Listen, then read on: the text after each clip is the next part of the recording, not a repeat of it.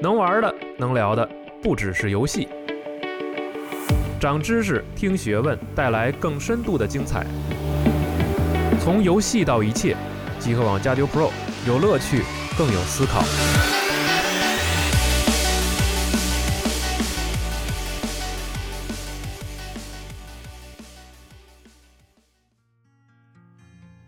Виноградную косточку в теплую землю зарою И лозу поцелую, и спелые гроздья сору И друзей созову, на любовь свое сердце настрою А иначе зачем на земле этой вечной живу? Собирайтесь, как гости мои, на мое угощение. Говорите мне прямо в лицо, кем пред вами слыву. Царь Небесный пошлет мне прощение за прегрешения. А иначе зачем на земле этой вечной живу? 啊，欢迎收听最新期的《加油 Pro》专题节目，我是四十二。大家好，我是龙马。哎，我们这期是另外一期这个《流浪地球》的节目。哎，我很兴奋啊，终于是弥补了我这个遗 憾。终于能能录这期了啊 哎！然后这期很有意思，是我们请来了这个《流浪地球》的这个编剧团队的一位这个杨老师嗯来跟我们一起来聊一聊这期，主要是对可能跟编剧相关的事情。来，哎杨老师做个自我介绍。呃，大家好，我叫杨志学啊，是《流浪地球》的编剧。哎，好，这个也是非常荣幸啊，因为呃，之前我我和龙马我们私下里聊说了这个《流浪地球》这个很有很多打动人的方面，而这个本子本身、剧本本身特别对，的我们看完都觉得这个剧本非常值得值得一聊啊。对尤其是在现在这个咱们中国电影产业整体上，这个就是剧本比较短板吧。我对这是我个人意见啊的情况下，我看了这个电影，我觉得哇，这个本子真的好。是啊，所以我们今天也从我从来没想到有这个机会能和这个剧本的这个创作者之一对来有这个机会能聊一下，哎对，很感谢杨老师抽时间来来我们给我们录这个节目，哎，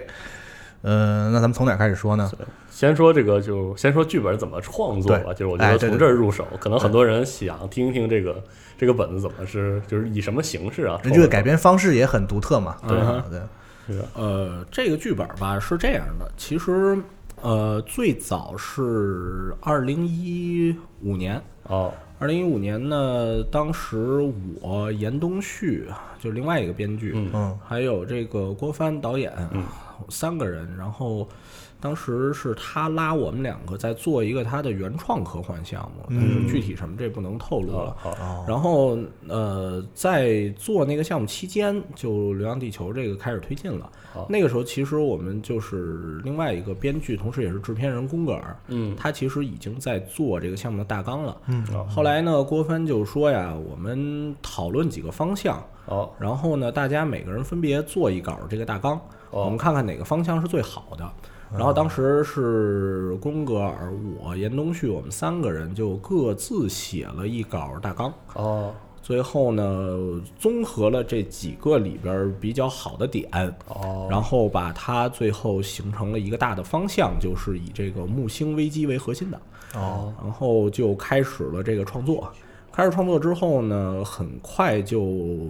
呃，大概过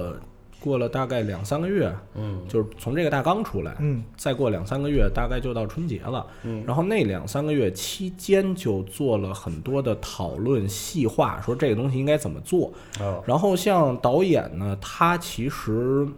呃跟我们说，这个剧本儿它完全是采用这个好莱坞的这种希德菲尔德提出这种三幕剧的形式来做的，哦，就是。前面的四分之一叫做这个建制，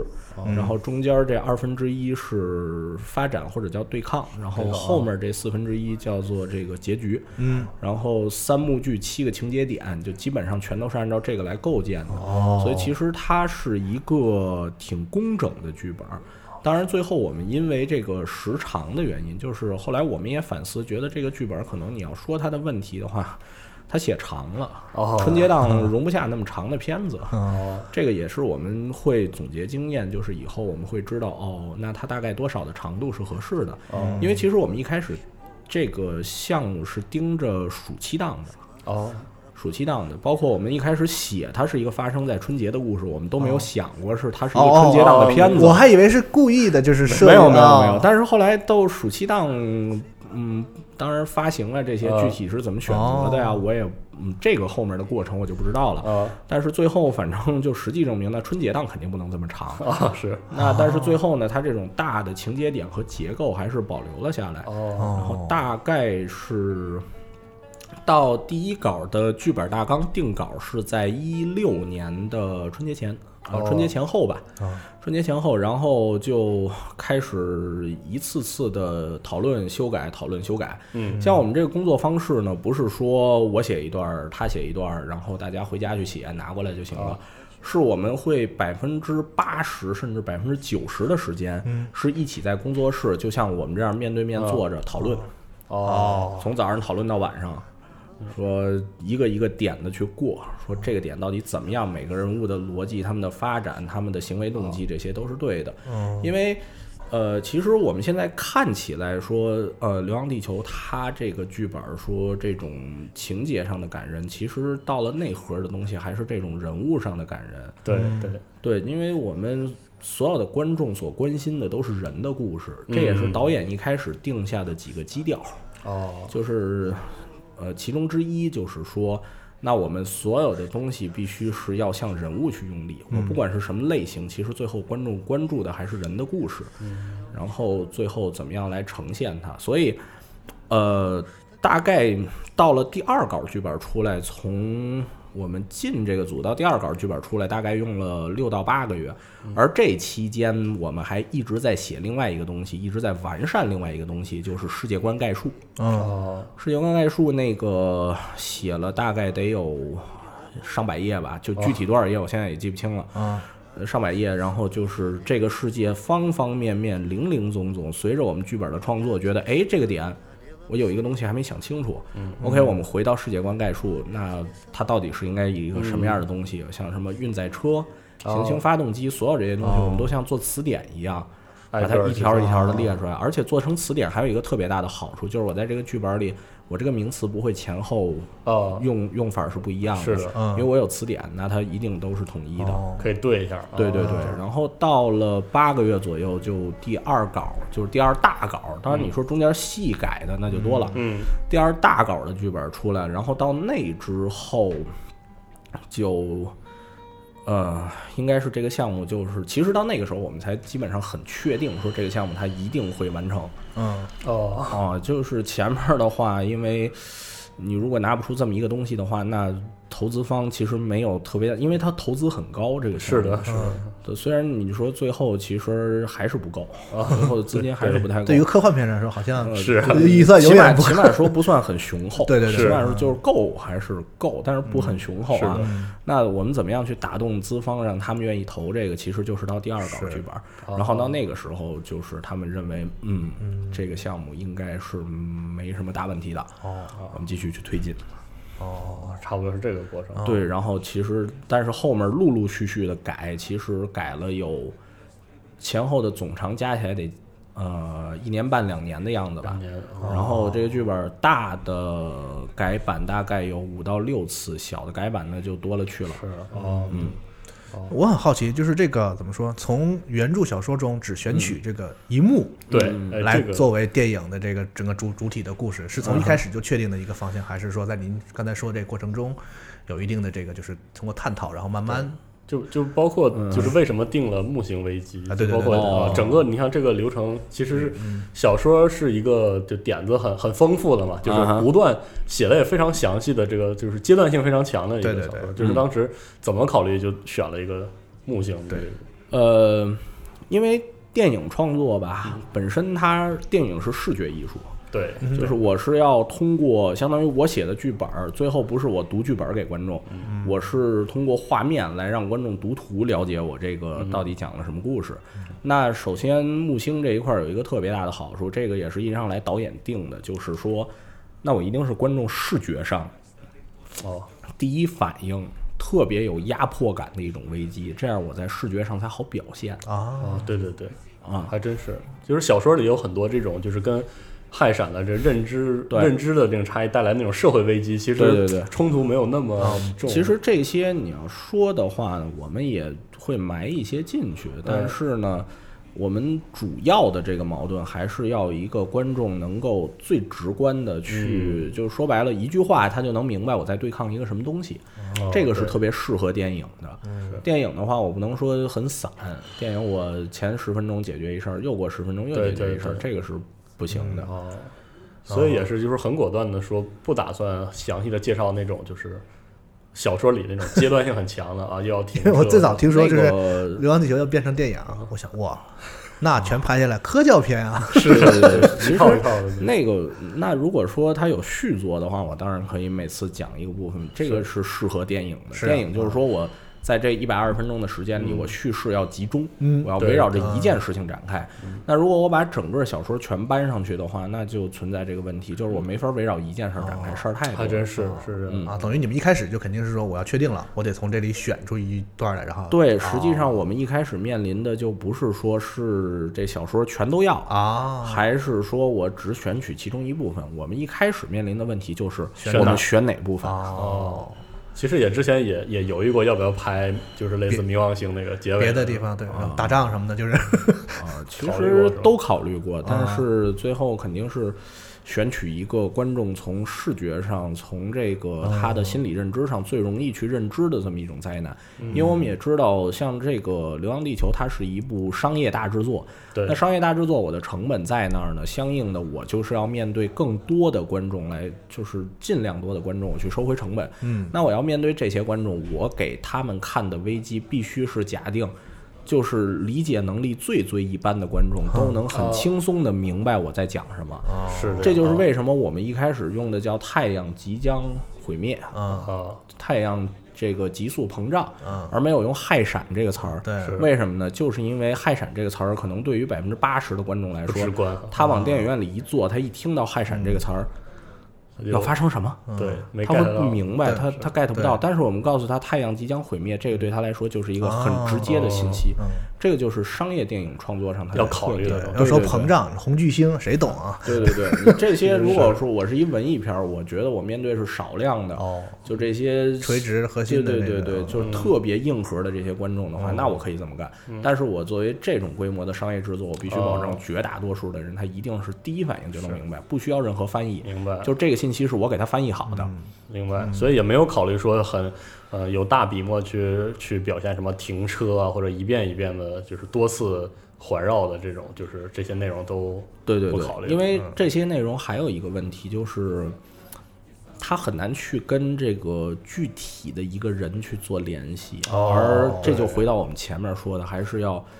这是我们当时写剧本的时候经常说的一句话，是也是另外一个编剧有提过严冬旭，嗯他就总是把这句话挂在嘴边儿，就是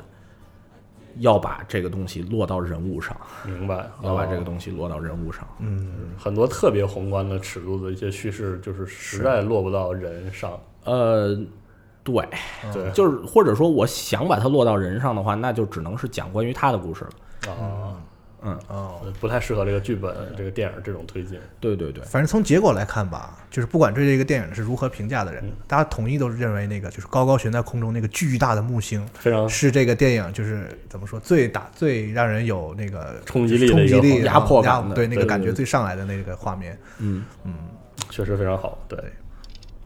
嗯，那就是怎么说这样改。从中选取一段儿，然后而且还是就是基本上这个故事本身是咱们原创的，可以这么说，小说里也没有这个故事，对也没有小说，小说里只是告诉我对们经过木星嘛，对，而且一科过学就家过去们了，就过科去了学。家们的计算是精确的，对吧？对对我记这句话我还记对，得就。没事儿过去了。是对，所以这样一种就是创作方式，有没有当时有没有考虑过，就是如有一些这个就特别喜欢原著、特别喜欢刘慈欣小说的这个嗯读者，会有一些就是不满或者不同的意见。这一点上，其实我不知道你们这个有没有读过，原来法国有一个特别有名儿的影评人叫安德烈巴赞，哦知道这他个人，对他有一本评论集叫《电影是什么》，然后《电影是什么》里他有一篇特别有名的文章，叫《罗伯特·布列哦松与这个乡村牧师日记》的改编。然后那里边其实就是嗯给后来的这种改编电影做了一个特别好的理论范本。哦，就是他认为《乡村牧师日记》之所以改得好，不是因为他对原著的这种刻板的照搬，嗯而是因为他在符合原著精神内核的情况下，然后去做了自己对这个一些细节行为的这种大胆的修改。哦，最后观众看到的是一个符合原著精神内核，但是在故事上又更适合电影表现的这么一个东西。哦，这个后来就也成为了电影剧本，就是这种改编剧本，呃，可以说是这么多年的金科玉律，就是说，嗯，改编不是照搬，这个也是大刘他会给我们说说，给你们充分的创作自由。哦，然后我们最后所要去表现的那个东西也是符合原著精神内核，但是这个故事它应该是一个更适合电影表现的故事。呃，而我们认为《流浪地球》它真正的精神内核是什么呢？就是如果是一个词儿的话，其实是家园，哦，就是我们为什么要带着地球走？嗯，我们为什么带着一个地球在宇宙中流浪，而不是把一个，而不是把这个航天器给发射出去，对吧？其实这个就是家园，嗯，就是我们要带着它一起走，哦，而所以最后它是落到一组家庭关系上来表现这个东西，哦，嗯，哦，这些都是有考虑到了。对，包括春节这个意象，就对是我们要回中国人回家的这个时间啊，嗯，确实。很巧，这个确实很巧哎，那咱们创作的时候，您刚才提到就是有和这个刘慈欣聊过吗？呃，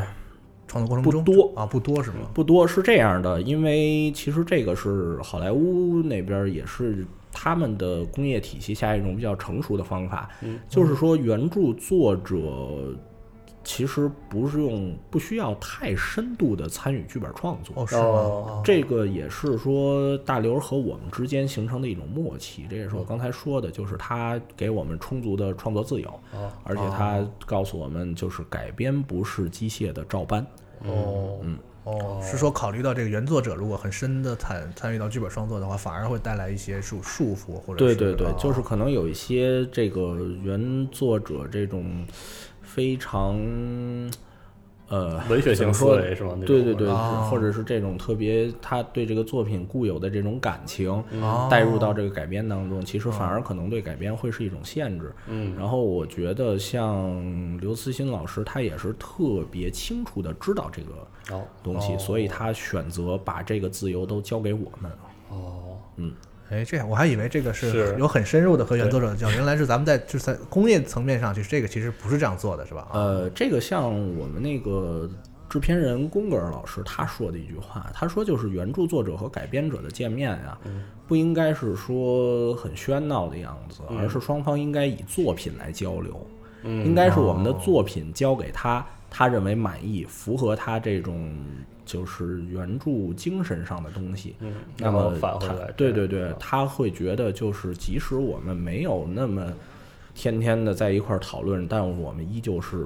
朋友。我们哦第一次见面就应该是朋友，这个时候我们已经用作品交流过了。哦，明白。因哎，因为这个片子我们自己看的时候，我们觉得编剧团队是非常懂这个刘慈欣的几乎所有作品的一个。嗯 就拍着大腿，哎，这这个对懂，这个懂， 对，当时我们当时 那那种感觉啊都是这种感觉。这个是因为创作过程中也是要反复研读他的小说，就是说我们虽然没有用他这个太多的这种，嗯，就是本身小说里呈现出的这些东西，对，也不是说没有吧，就是说没有呈现出它本身小说的这些情节，但是我们用的完全是它的世界观、它的设定和它的精神内核。是嗯就是您刚才说，就写这个剧本儿，它底下有一个就是一百多页的这样一个世界设定的东西嘛，嗯然后让我想到就是那个《冰与火之歌》那个作者马丁啊不是说过一句话嘛，嗯就是创作这样的作品的时候，就是相当于冰山，嗯就是给大家看到的只是一个尖儿，对下面得有很扎实的基础，然后这对样才能做得好嘛。所以，就是我在看的时候就觉得这里面好多设定上的东西，嗯哼我相信应该是来自于咱们这个编剧团队的，就是有有几个呃，对，是对。其实我们的很多设定就是反复的去读小说，然后从里边一点一点的分析，嗯，包括我们去研究这个重聚变技术到底是什么，其实大家基本上都有个概念。这些，嗯，嗯，就是包括那个地下城里好多就是很很那个赛博朋克的那些视觉上的东西，就有咱们剧剧本上有一些有哪些就是已经体现到，就告诉说是这样，你或者说咱们是创作说的时候是说在剧本嗯阶段其就实，实现如果了你们仔细看的话，在第一次进入地下城的那个镜头嗯，有一个全景的镜头，然后有很多东西出来说这是什么区，这是什么区，啊对对对对那个镜头一闪而过。但是其实地下城具体每个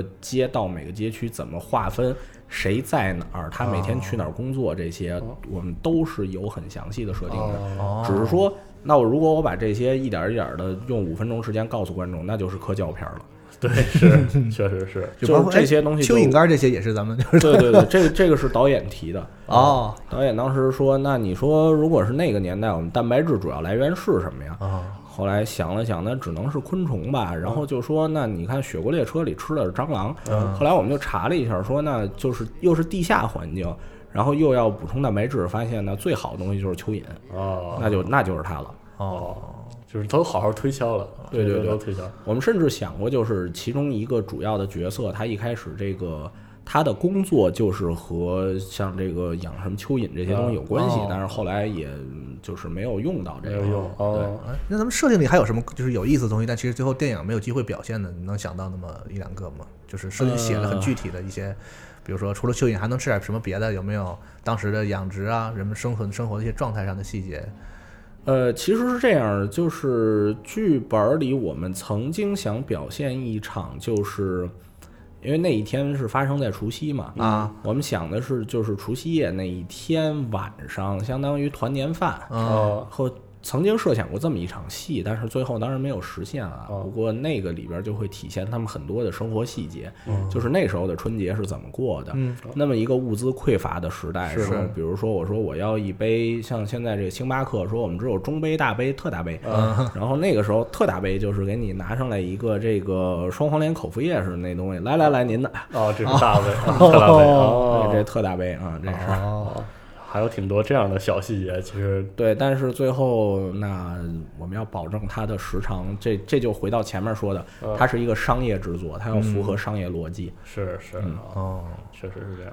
因为您刚才也提到了，就整个这个剧本，它其实是您刚才用一个“工整”这个字嘛。嗯然后我看这个片子的时候，就是我的感觉就是，抛开这个就是刘慈欣的作品和就科幻这个设定，嗯，以外，它其实是一个挺标准的灾难片的一个建制，嗯，就是我我的观感嗯啊。哼所以就是所谓的这个怎么说类型片，它一定有一些套路在里嗯面，就是这个是经过历史验证，说你这样做，观众会感动，或者有对一个套路在里面。但是呢，这每个片是子好莱坞探索 了一百年的东西，嗯但是每个片子又肯定要想拍出自己的特点，就是不能完大家感觉只只是套路在这里，嗯哼嗯就是咱们在创作过程中，就是类型片的这个套路和咱们电影本身的特点，这个东西是怎么平衡的？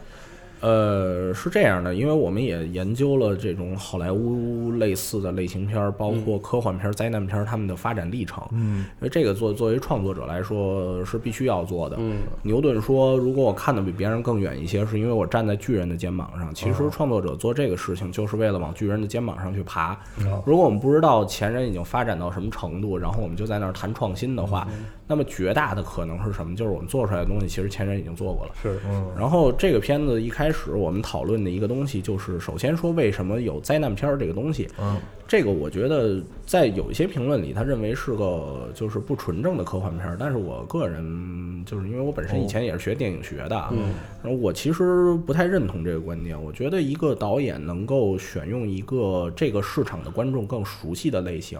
去带入一个这个市场的观众还不太熟悉的类型，就是我用一个他们已经熟悉的类型，嗯，去让他们接受一个他们还不太熟悉的类型，也就是科幻。中国观众灾难片儿已经见多了，对对哎嗯对吧是？但是国产的这种科幻片儿，它是什么样的，我也不知道，对吧？是是那用一个他是已经熟悉的东西去带入一个他还不熟悉的东西，我觉得这作为电影制作来说，反而是一个很高明的举动。嗯，确实是啊，就如果我一上来我就照《二零零一太空漫游》哦照这个普罗米修斯那么做的话，那可能这片子最后呈现出它会是这种。呃，哲学上啊，电影学嗯上，我会认为它质量很高，但是可能对于普通观众来说太超前了。是啊，叫好不叫座的那样的片子，对对对，就是太超前了啊！这就又回到前面，我们是商业大制作， 我们得赚钱。对对对，确实是然后，那下一个就是说这种类型上的怎么样去创新的问题。其实好莱坞的科幻片儿，包括这呃灾难片儿的话，他们更为体现的是那种个人英雄的东西。而《流浪地球》，我们从一开始导演定下来的一个基调就是我们要体现一种团队的东西。哦，我们要体现一种通力协作的东西，就是这个事情一定要让观众感觉到不是说只有钢铁侠才能完成，不是说只有超人才能完成，这个事情应该是你我他都能完成。整个人类文明的那种嗯对对对，但是呢，又不是说一个你一个我一个他可以完成，他应该是很多人一起协作来完成这个事情，让最后观众感觉到就是，呃，每个人都可以对这件事情去做出自己的贡献，然后嗯当大家通力协作的时候，这个事情会成功。它是一种更为团体的这种概哦念。从最初就定对下对这个哦对，而这个、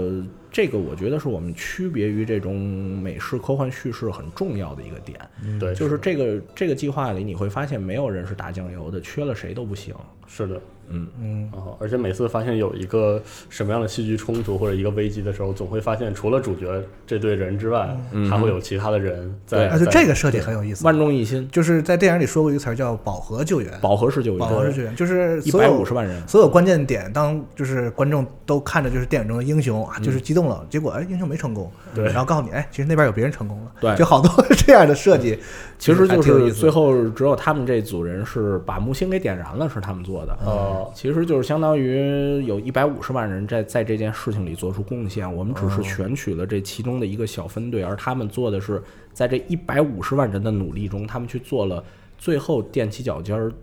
那一下嗯最后的那一下儿。但是我们会看到前面其实是全人类共同的去努力，哦各个国家、各个民族，大家不分彼此，一起来完成这个事情。嗯从一开始建设发动机，一直到最后怎么样逃离木星，哦其实一以贯之的都是这个东西。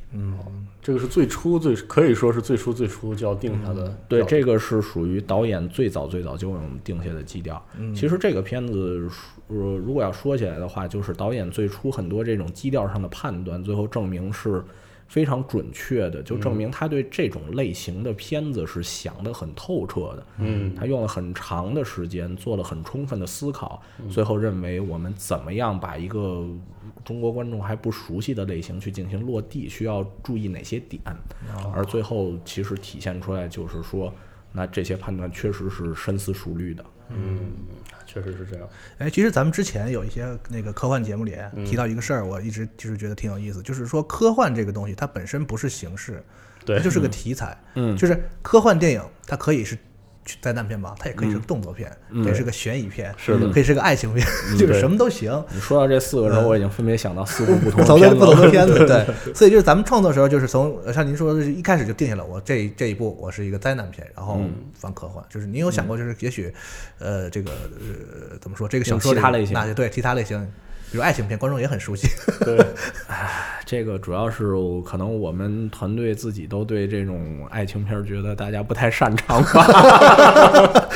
哦原哦当来是这然，样像这种爱情配灾难，也有这个做的非常非常好的人，对吧？是爱情是是爱情配灾难，《泰坦尼克号》对吧？是对对，然所以后是爱情配科幻，像这个他，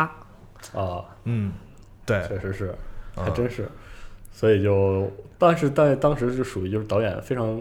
清晰的意识到，就是我们要用灾难片的形式去对导入这个。因为他还提了一点，就是为什么要用灾难片形式去导入呢？灾难片更能展现这种所谓硬科幻、重工业上的这些呃视觉效果上的展现。哦，哦哦，那如果我是做一个像他，做一个像机械细姬腻嗯那个是嗯吧？对机械姬这种就是特别细腻的这种科幻片儿的话，那可能，嗯、它会面向的是另外一群观众，它的嗯投资啊，它的制作呀、都会是另外一种风格。嗯。那刚才您既然提到了，就是说咱们就是创作的时候就一直在追寻的这样一个团队精神，在这个内核在这个电影里，其实我觉得这一点也是电影出来之后，就是最多被讨论的一点，是的其实就是这个关于和呃，它其实看起来从不论从这个剧情的起伏啊，到这个就是特效的质量上，嗯，大家都在说媲美好莱坞，而且有那样的感觉，嗯，但是呢，它这个内核跟好莱坞非常不一样，所以反正我就在这儿先说一点我觉得的这个我个人的那种感觉，就是好莱坞的最近的这个科幻也好啊，就是就是所谓大片儿也好，它有一个就是美国的主旋律，就是要回到爱与家庭，嗯，就是说个人的那对种世界毁灭日，你先 等等，咱们是先咱们先把我媳妇儿这事儿讨论完了。 对，嗯就是所有的英雄，他不是是是，我世界 I don't care，我对救我老婆，顺便顺手把世界救了，嗯都是这样的一个怎么说视角或者是价值观在这里边对。但是咱们这个片子里有一个印象我特别深的地方，就是我们刚开始这个事儿出现了，然后救援不有一个广播嘛，对，有一句话就是说全人类。不惜任何代价，我们要把这个几个这个引擎再次启动了。嗯，就这样的表达方式，其实在，如果在美国观众来看，嗯，他可能觉得这是这个这个世界下是一个集权政府，对，或嗯者这觉这得他冷是血，嗯这是他会最敏感的一个地方，就是美国人永远要世界毁灭之前，咱们先把 freedom 的事儿讨论清楚了，对， 然后我们再说怎么救世界。嗯所以这一点咱们当时设计的时候是怎么说？是当时有考虑到，还是说是因为咱们整个都是一个中国人一个创作团队，很所以自自然然而的然的就带入了这种很集体主义精神的东西？嗯呃，您觉得？其实这个就是它原小说本身就也有啊也这是个对联合这联合个政这府这是个概念嘛。对对，嗯，然后其实我们所呈现的联合政府可能比小说里还要温和一些，是是是的啊，就就还要稍微温和一些，对因为这个也是更贴近观众本身的这种东哦西。然后另外，其实就是我刚才前面谈的，就是美国的科幻叙事它会更个人，嗯，所以我们是想做一个区别于它的东西，嗯，哦我们是想尝试一下，就是一个集体的事情。宏观视角，对对对，但是如果是说，一定是上升到这种主义层面，我就说，就是其实也没有这么也想，没有刻意对的对去做对对，就是其其实，在创作者的思维上看来，我们就是不太会去思考这些特别宏大的、形而上的这些哦东西，嗯基本上大家讨论都是比较具体的东西，嗯，嗯，然后当然可能，呃，你在这些具体的东西一件一件的搭建到最后，可能它会呈现出一种符合观众对于某种形而上的东西的嗯预期。是但是呢，很多时候其实就你可以说，其实创作者没有那么样的去思考过，就是一个很自然而然的对过对，程，只是说他就最后跟观众这东西合上嗯了。还是因为就是中国的科幻，所以是就就有一些是很嗯中国，这肯个定他天生就有这些东西在里面，还是因为这个原因。其实可能它更像是那种嗯大禹治水啊这样的感哦觉。是的，哎，之前你们节目提过呢，就是所所有这个古文明神话里，只有中国 人治水，对，洪水来了就是中国人 外就，国都是是淹就淹了这么一个神话啊。，对，确实是，哎，说的还挺自豪的，就是我们这个这个电影体现出了很多我们民族中可以很很独特而且很令人骄傲的一些事情。啊嗯，有很主动性的一些东西啊，嗯，那其实除此之外，评论中很还有很多一点，就是就是相对这个电影很负面一点嗯的一些意见，就是说觉得这个电影的人物塑造嗯有些单薄嗯，啊、就是您作为这个创作者，就是您对这个意见，有什么看法或者当时有没有考虑过这个吧，类似其实是这样的，我们这个呃剧本最早的长度啊，它这片子如果完全呈现出来，应该是一百六十分钟以上。嗯，但是具体说，最后为了这个长度，我们去舍弃哪些东西，这个我不能提。啊是，但是呢，我可以说，就是其实，呃，人物上很多东西是因为最后展现这个人物的时间空间不够不够了，嗯啊。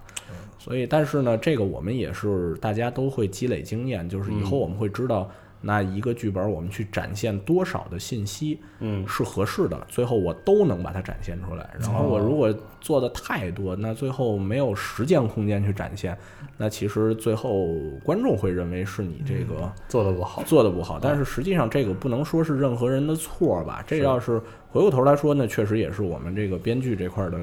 一点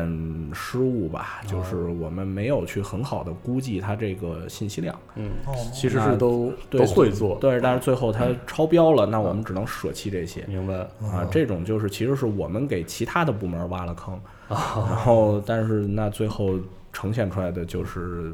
呃是，略有遗憾吧。但是它在综合考虑了这种市场因素啊各方面的情况下，这个其实也是一个，嗯，我们觉得就还挺不错了。是，呃，正好说到这个，我是作为一个可能说是科幻科幻读者吧，有个嗯哼有个问题，正好是因为大刘的小说，他的那个塑造人物，大家也都知道有那种就是功能性很强，嗯然哼，后可能很多人会认为是人物扁平或者是怎么，嗯就是他原著有这样的属性，对对您这边改编有有造成什么困扰，或者您这边其实很努力的要去弥补这方面的事，有做这样的我觉得反而是个好事儿。哦就是如果你这个原本小说这个人物特别棒，啊观众说：“我必须看到这个一模一样的人物。”这个对我们改编其实是个特别大的压力。啊，还真是啊，这个事儿出现在其实挺多改编电对影对对。但是如果说观众一提到这个小说，我就特别想看他那个小说的概念，啊，那个是我哦就特别想看他那个概念怎么样去实现。OK，哦那其实这个时候对于我们创作者来说是好事儿，因为我们在人物的创作方面就有了很大的自由。而我们知道，一部电影儿不管它拍的是什么，最后真正打动观众的还是关于人的故事。对对对，嗯哦、哦，所以《流浪地球》里其实甚至都没有一个原著小说中那个我跟那个人设非常近似的人物，都没但，有。对，哦对，还真是因为我是觉得这个片子就是比原著这个色彩特别艳，对就跟原著比，原著特别灰，对就是特整别个灰灰秃整秃的个那基个调的感觉对都不这就是如果春节档我们弄这么一个片子，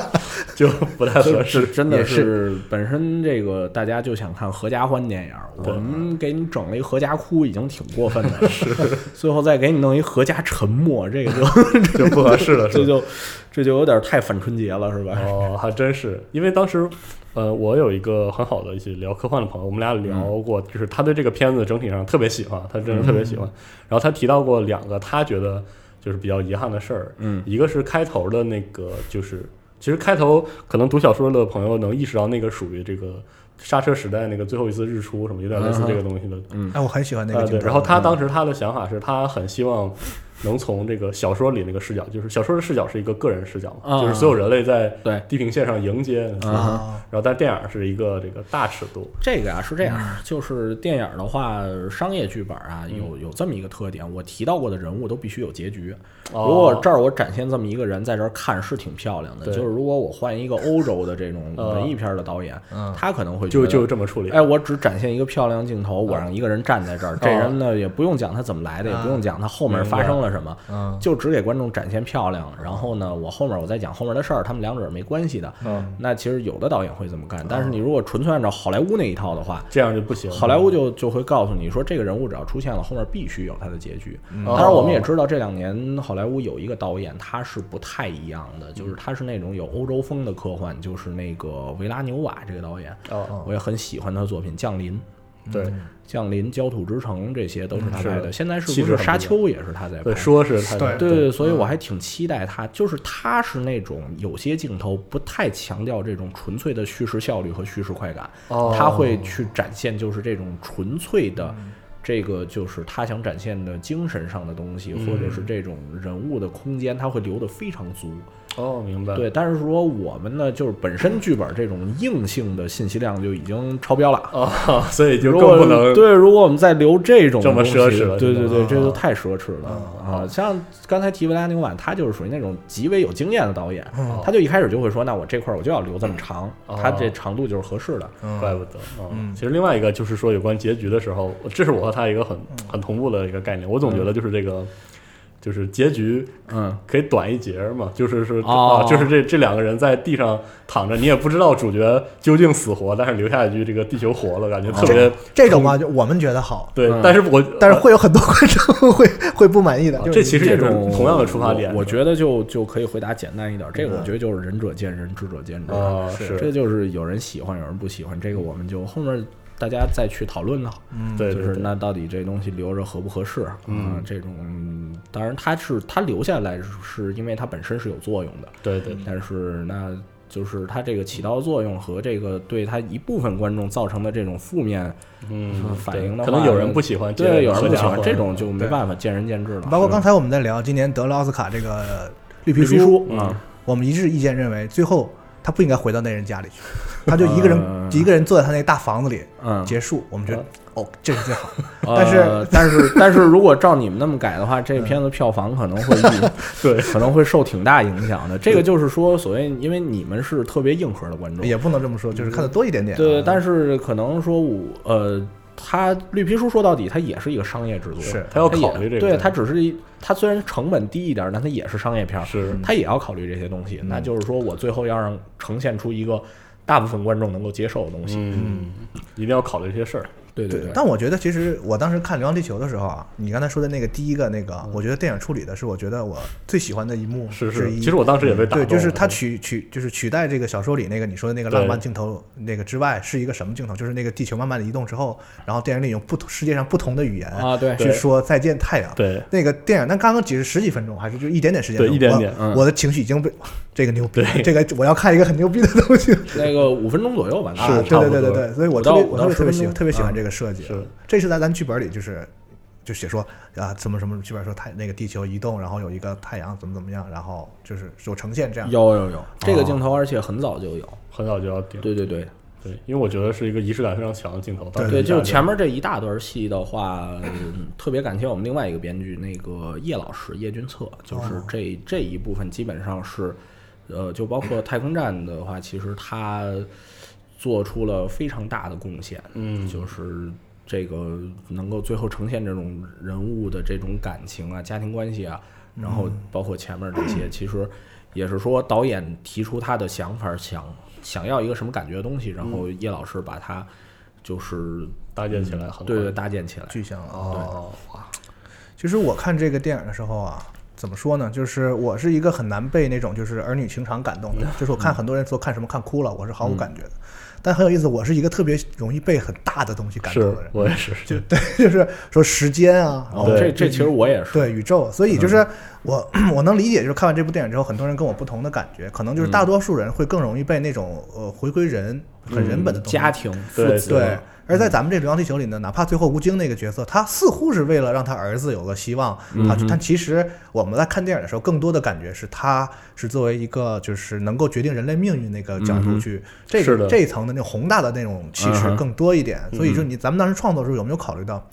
也或许一般的观众还是更容易被小的东西感动，像我们这样的人不太多。呃，就是每个电影有它的点，哦我是觉得不能游移。商业电影就是哦说，如果我要讲一个大的东西，那我一定是敞开了来啊得贯彻对它对对，我要贯彻它。如果我要讲一小东西，那我也是要从头到尾去贯彻它。嗯，就是一个电影儿，我其实最怕的不是说我讲小或者讲大，最怕的是创作者去游移。哦我一会儿想讲小，一会儿想讲大，那最后这是个的叙事上就会出现问题，因为你没有空间去同时展现。是的，就是为什么我们看史诗电影的长度都特别长，啊就是因为史诗要又要讲小又要讲大，它要讲大对小的影响，要讲这些小人物在大的历史命运中他们的这种抉择反产应、生他们的抉择、他们的命运，然后最终反映这个时代的命运。哦，所以为什么史诗都长，就是因为它又要讲小又要讲大，但是嗯我们不可能按照史诗片的标准给你做一百八十分钟，对吧？是的对那就必须得有取舍，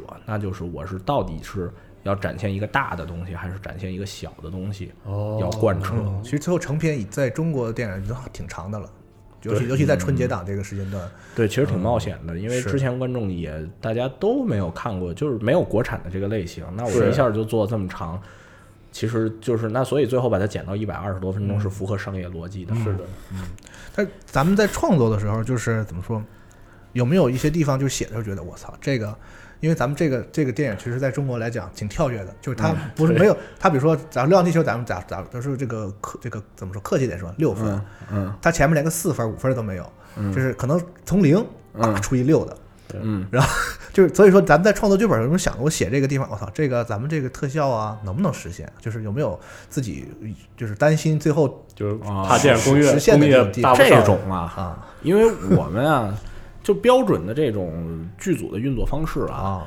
应该是说编剧进了组了，那视效总监、美术总监也应该进组了，嗯他们就在我门外。然后基本上就是我们这儿讨论出一东西，然后哦对一下，对，然后这个郭导，然后他就会说，这我得去问问能不能实现。 然后一会儿这美术拎着刀就找我们来了，这跟做游戏挺像的， 要要问他，还得问什么呢？制片人，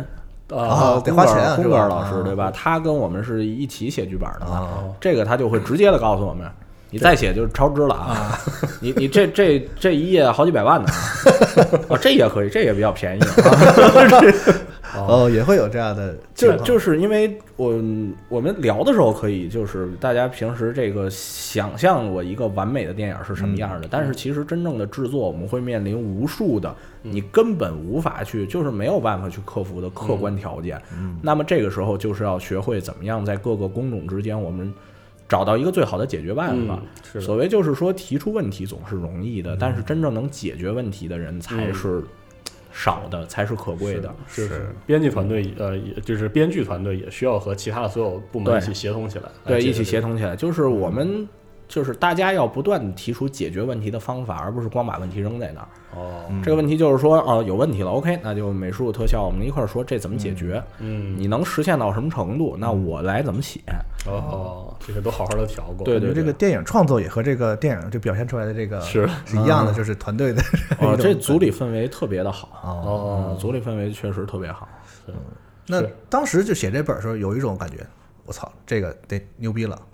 这个 这个要火，就是特别强烈这种感觉，还是呃，没有，就是觉得，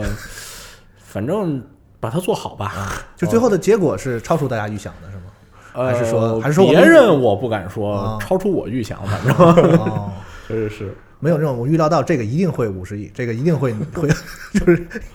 呃，我当时嗨，这节前别人问我预测，我说三千万吧，那也那也那也有点 过，嗯，而且我有个特别个人的问题，就是嗯那个结尾，啊哈整个结尾的那个研究人员表的时候，是是那那本书，啊哈，整个这个场景是是编剧团队决定要做成这样，还是说导演？呃，没有，这这肯定是导演、视效、美术、啊视觉这这嗯些边团队，决定的对他们一块儿来商量但是的这那事个儿。特别打动我，是因为我我很少见过一个小说改编电影的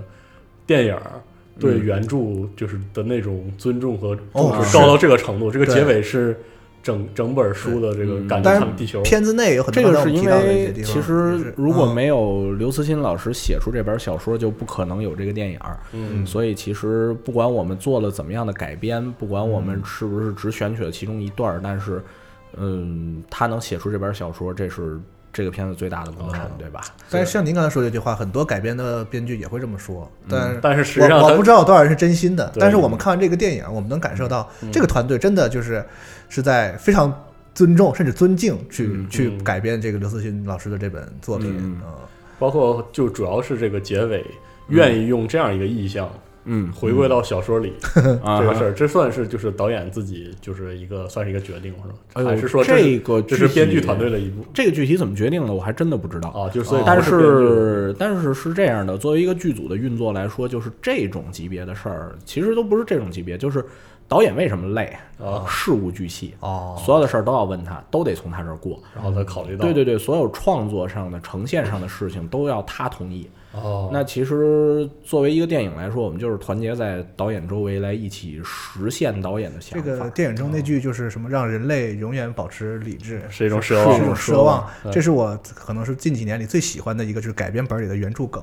因为它完全用在了不一样的地方。嗯是就的嗯原著原著里是一个讽刺人类的一个地方，就是说代表愚蠢那一边是。上了对，那结果在电影里，就是人类是它是一个怎么说呢？是人类的感性对胜了。我觉得这样一个挺反转的一个用法，很厉害真的我觉得这电影里有很多很得精髓。呃嗯但是其实从人类一开始想要给地球装发动机这个事儿，嗯你想想就觉得人类挺任性 的。对啊，是这样的，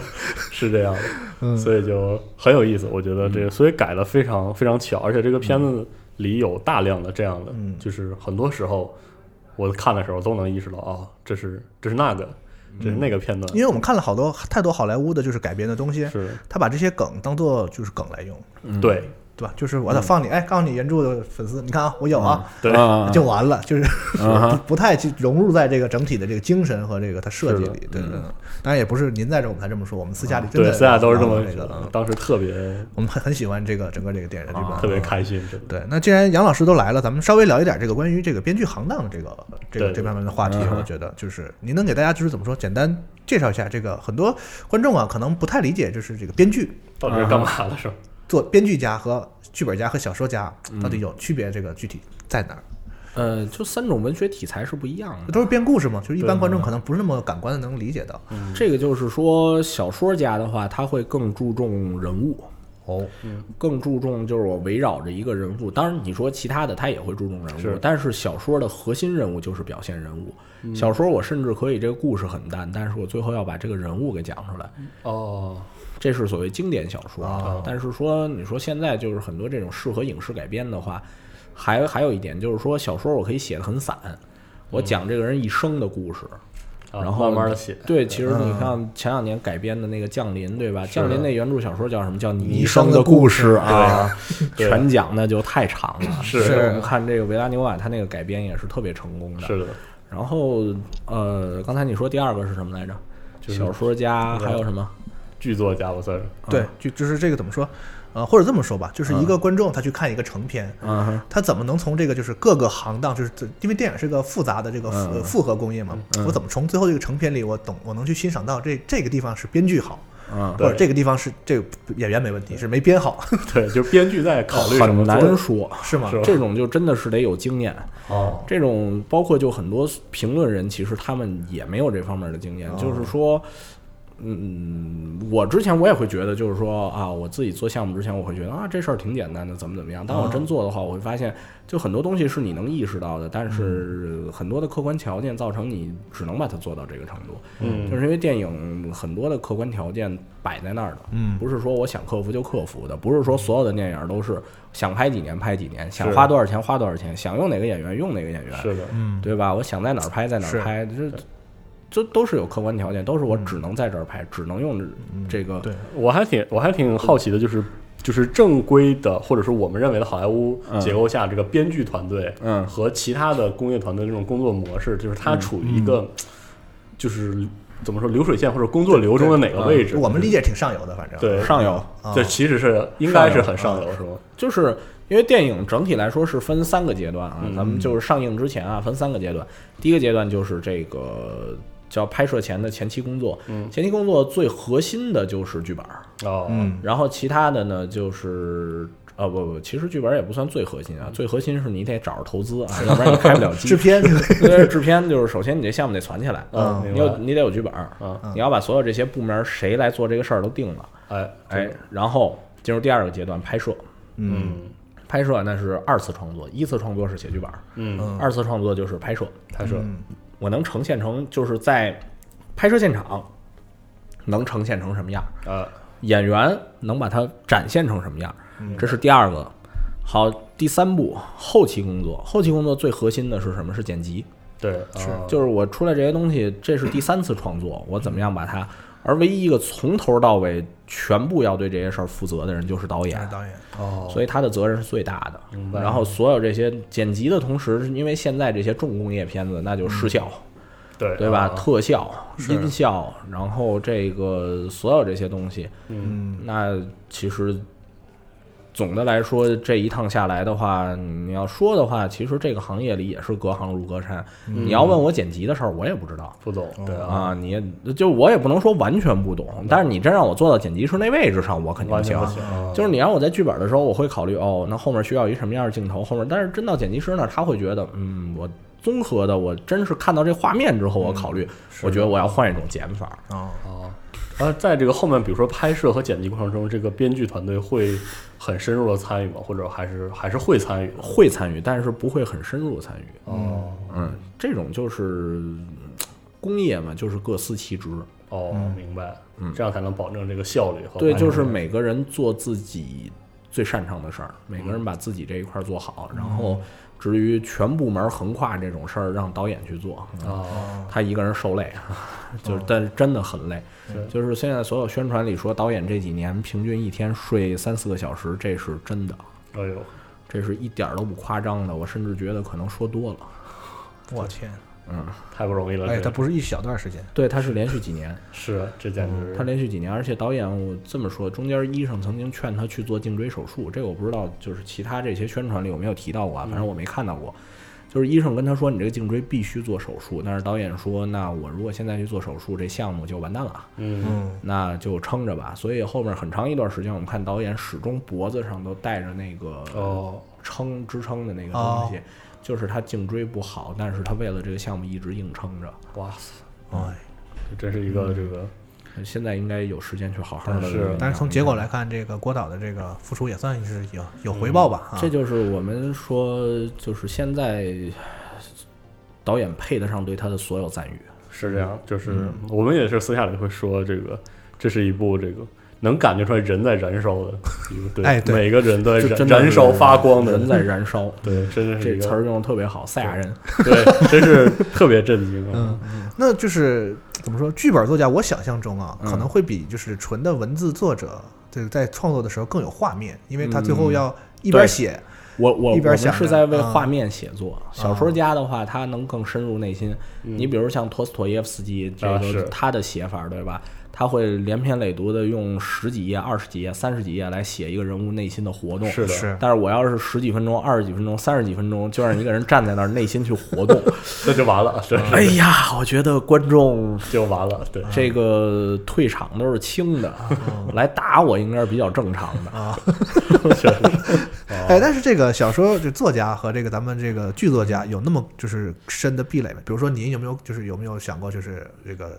有朝一日写一本小自己的小说或者什么呃，的？其实我在尝试，哦，是是吗？我在尝试，因为我嗯，怎么说呢？我觉得两者之间你也不能说是严格的壁垒，因为很多小说家他也是很好的剧哦也作是剧家，嗯作家嗯的。对吧？有一些剧作家他自己也写了很好的小说，当然两者之间有区别，但是呢，同样是文字创作，它也是有相通的地方的。嗯，哦，明白，那咱们就是怎么说呢？反正我看中国电影其实相对少，咱们啊还是就喜欢看，因为国外拍的更好一点嘛。最起码在现在这个形势来讲，嗯其实是这样嗯的，就是国外烂片儿也多，写多对只是说他们能够引进过来的，能够跨过大洋来的，已是经是是是挑选过一对遍的。就是我的感觉，就是中国现在就是因为咱们中国电影行业这十几年发展的很快嘛，嗯就哼嗯是票房越来越好，然后演员的片酬也变得蹭越来蹭的越来对越天啊价，哈对。但是好像这个在编剧这个行当里，没有嗯随着整体大环境那么好，就是变得非常的就是先进或者是良性。嗯就是想请教一下您，咱们现在中国这个编剧行业这个现状是您看到的这个情况是怎么样的？就是挺辛苦的吧？啊，然后其实从事这一行的人可能远比我们看到的要多，是是是但是真正能有作品出来的人很少。嗯，呃，这种东西之前有人说嘛，说你要成为一个好的编剧，其实三条里至少占两条，嗯要么你剧本写的特别好，要么你人际关系顶 呱呱，要么你这个运气好的不得了。然后我我看了看这三条里，我大概就占一运气好的比不 得了还不得了。您谦虚，对对，又谦虚，然后谦虚，就其他都不行啊，就占运气极好。 然后这个，嗯，这个就就确实是天时地利人和吧。嗯你要想有一个作品出来，因为这个圈子里黄掉的项目百分之九十多，嗯，很多项目是出不来的，而编剧又是最前端的工作，哦所以就我们见过的这种黄掉的项目是最多的。嗯演员演完了，起码说他那么多钱都投出去拍了，对吧？是的嗯你说这东西不面试，那是那真是投资方心滴着血，说这东西就哎我不出不上嗯来，肯定是客观有有原因。啊，然后你像最后端的，像发行那些，那他们黄掉项目就更少了，对吧是？的嗯他都已经到发行阶段了对，。一咬牙也要上，对对对，那其实见过最多黄的项目的，无非是三个工种：嗯制片、导演、编剧。是， 哦，然后我们又是专门跟这些黄的黄要黄掉的项目为伴哦的，经常听说就是可能一百个剧本，可能最后能够拍出来的，可能嗯够是看见嗯的有一个吧，大哇大概这个比例。这这百分之一可能哦都高了。是啊，嗯所以编剧经常会面对这种磨了半天，对然后就拉倒了，对，这就是所谓三条嘛。嗯可能你这写的特好，但是你运气不好。该没还是没，对对对，可能你运气贼啊好，但是有人瞧瞧不惯你们组这这。就就哦就各种各样的事儿，哦对吧？嗯，很多这样的问题，但是我就是这几年我有一个感觉，就是观察到中国也出了很多好电影，嗯，但是这些好电影有一个特点，就是要么就是两种大概，一种就是一个特别好的小说改改编的，嗯然后要不就是一个就是就是那种明星导演主导，就是这个嗯本儿是他十年磨一剑、嗯这样的一个形式创作的电影，这两种比较容易好呃对，所以有一个片子极为可贵，啊我不是药神，啊啊，是是是，两条都不占，两条都但不是占片子真的好。哎，这很厉害，我觉得那是我去年我认为最好的片子哦之一，就是就全世界的片子都算上，我认为那是去年最好的片子之嗯一。但是咱们这边豆瓣这个分数也是在基本上就是在对全对世界对范围内也就是就对这样的片子成功，实在是就对他行业他来就说占是嗯占这一条，就是他东西实在太好了，啊哦嗯这东西实在太好了。然后呃，那当然就是刚才我们提到这两种，嗯就是相对来说是风险比较低的项目，是是是，嗯就是因为这小说本身大家就爱看，那就会有一帮人本身去看。嗯小说本身大家爱看，那它肯定有它成功的地方，有它好的地方。嗯那另外一种就是说，有这个明星导演去主导的话，那就是大家会相信这个导演，对吧？你比如说，嗯，我说这个同样的一个这个片子，嗯我说这个片子是斯皮尔伯格拍的，啊，和我说这片子是斯皮尔伯格他他这个孙子拍的，那就那肯定是不一对吧样？，是嗯，这孙子这 这不太不太 行，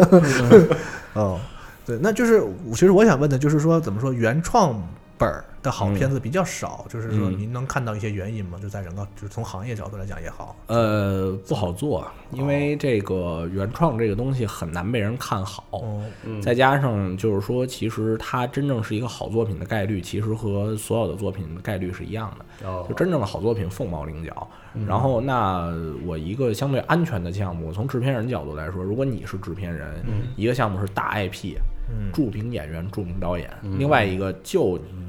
就除了这个，你觉得本身这故事还不错，其他的什么都没有，那你会选择哪个项目？嗯，对吧？很其实客观这个对资对本对资本层面运行对，的那思我路资本层面，我肯定愿意选择更安全的项目，对对吧？那更安全项目是什么？大 IP、嗯著名演员、超级导演。嗯哦对吧是这样那如果我就是一个啥也没有原创，我就自己说这东西好，从来没有市场上有任何人验证过你这个东西好，所以太难了。嗯这就是为什么我觉得我不是药神就。嗯，了能不得够对对对，敢于去投这个片子的这个也是北京文化投对吧？嗯敢于去投这个片子，嗯就是实在是太有眼光了，哦实在是太厉害了。哦，那就是说还是怎么说，整个这个资本上对嗯这个东西有一个取舍。导对，致当然就当然，我不是药神是有著名演员的，对吧？嗯他那倒是是他是徐峥主演的，是的，嗯，那就是怎么说？相比那边就是好莱坞那边比较成熟的工业体系，就嗯他那边会每年好莱坞其实是这样哎的，他也不是说新人导演就能获得特别好的机会。我们知道有一个电影节叫圣丹斯电影节，哦你知道吧？圣丹斯电影节还有一个名称叫美国电影节，这个是好多人不知道的。其实哦它相当于美国这些就是制片公司的青训营。哦，每年圣丹斯电影节，你别看出来那么多片子都都是赔钱的，但是好莱坞八大公司为什么圣丹斯一年一年能办下去？就是因为每年好莱坞这些大的制片公司会派大量的人去圣丹斯，就是所有的片子从头到尾给我看，啊，只要发现这片子哪怕就这演员好，你也给就我这剧本拉好出来，就这导演好，全都给我拉出来。我们像这几年哪几个导演是从这儿冒出来的？最典型的像那个《爆裂鼓手》的导演达米恩·沙泽勒，他最早其实就是在圣丹斯电影节出了一个短片儿，是这个《爆裂鼓手》的这个短片短儿，片短板的啊，对短版的。后来就就是好莱坞这个大制片公司就说：“你看，我觉得这个导演有前途，给他钱让他拍长的。”他拍出来《爆裂鼓手》一举成名，果然后来爆裂了两年之后就拿出来了。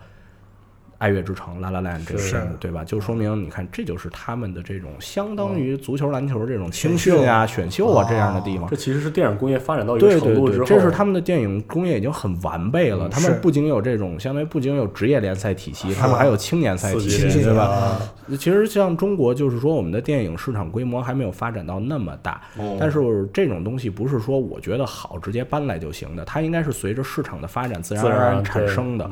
其实像这几年什么 First 青年影展啊这些，也是每年会推出一些好的东西来，我觉得这都是好的现象，它会给更多的年轻人机会。最后，我是觉得这两年为什么好的作品开始稳定的出现越来越多啊？啊，跟这个都有就是产业化、类型化，是的我们做的越来越好。之前会有一些人觉得类型化，你看就是嚼别人剩下的东西不好，但是好莱坞探索了一百年，他就会告诉你，类型化是最成熟的东西。对是就是你永远要知道前人做到什么程度，然后在他的这个程度上，我做一点儿改进，做一点儿突破，它又安全，但是我又做到了创新。嗯是嗯的，这是一种特别成熟的东西。那我相信中国电影这几年随着它的产业化、类型化不断的去深化，这种东西嗯会越来越好。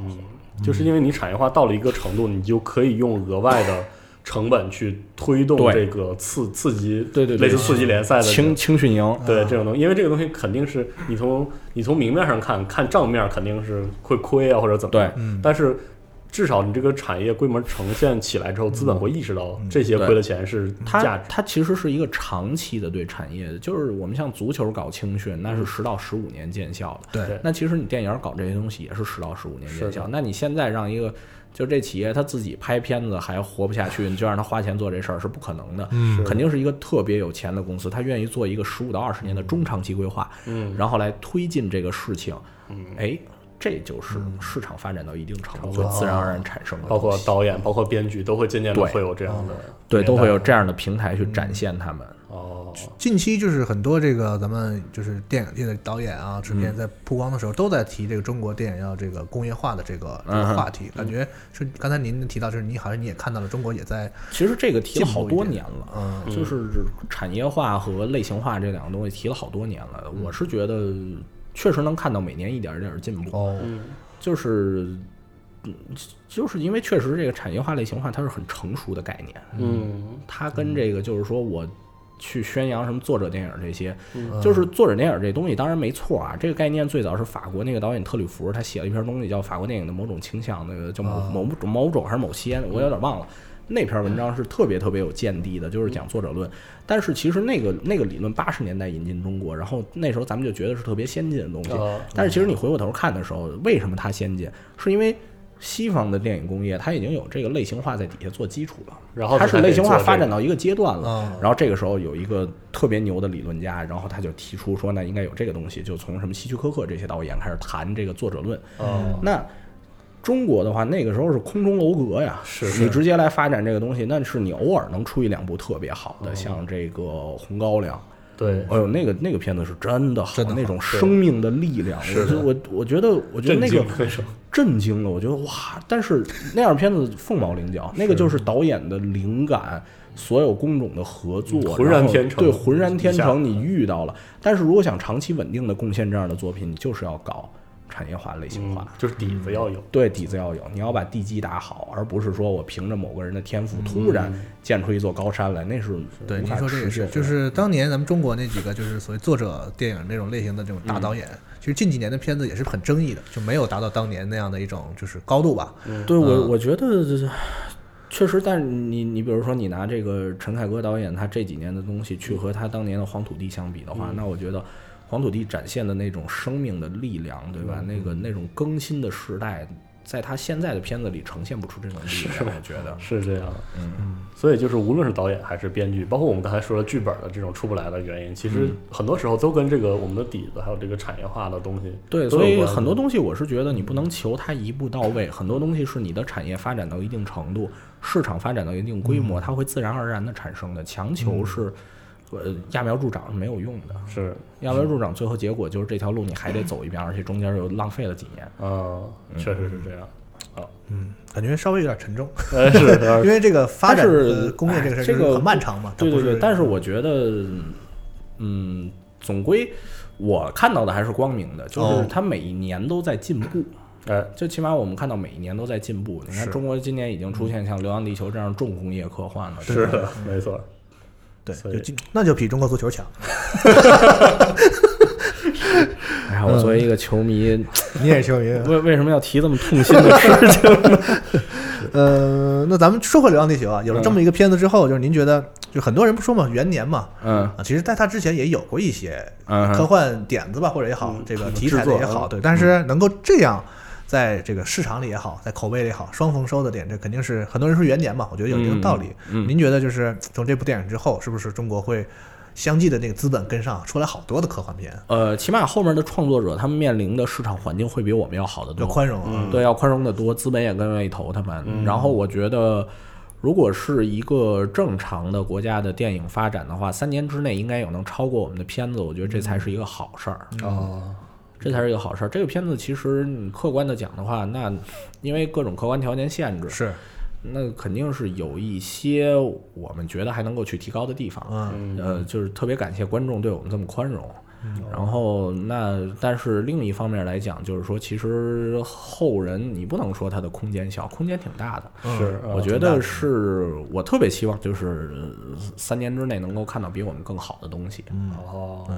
《流浪地球》听说因为很火嘛，所以这个嗯因为它而且它的故事也是很有这是个留有余地的，所嗯哼以这个它的后续的是续集之类的，您这个能透露吗？ 就是能说就说， 不能说啊不是你给我点暗就示是啊，也可以这个问题你从我这儿得到的答案啊一定都是不准确的。是 这这个事儿你得得问得问导演，嗯哦得问导演才能拍这个玩意儿啊，对对对对，导演才能拍这个板儿，而且导演自己拍板儿还得有人投钱呢。啊是那我觉得现在钱对于这个《流浪地球》的续集来说，应该要好好的多了，比比之前。 是，但嗯是这得看导演有没有意愿，因为我们刚才也提到他这几年是的，那种赛亚燃尽赛亚人的 感哦啊，觉，先对歇吧歇啊。嗯啊那您个人就是，比如对创作这个的后后续的故事，就是意愿如何？就是您觉得如果再找那人写的话，那就看这个看这个导演什么时候这个一支穿云箭了，对吧？啊啊，就响应召唤是吧？ 千军万马来相牵，挺好啊。而且我还很希望，就是这个这个现在《流浪地球》的这个主创保留下来，然后如果真的有这个后续的故事的话，还是有这些人来后续就是继承这个精神下去。这个这个也是要看后面了，这要看后面，因为就是很多事情不知道到了实际那一天是是一什么状况。是是是是啊。哎行，嗯，今天也感谢杨老师跟我们来聊了这么多啊，嗯，很开心啊，圆了我一个梦想， 终于能聊到这个剧本相关的这个啊事是儿是是啊，对，行，也感谢这个杨老师，还有您这边编辑团队，就是整个《流浪地球》团队给这个片子做的这些贡献，因为我们真的非常非常喜欢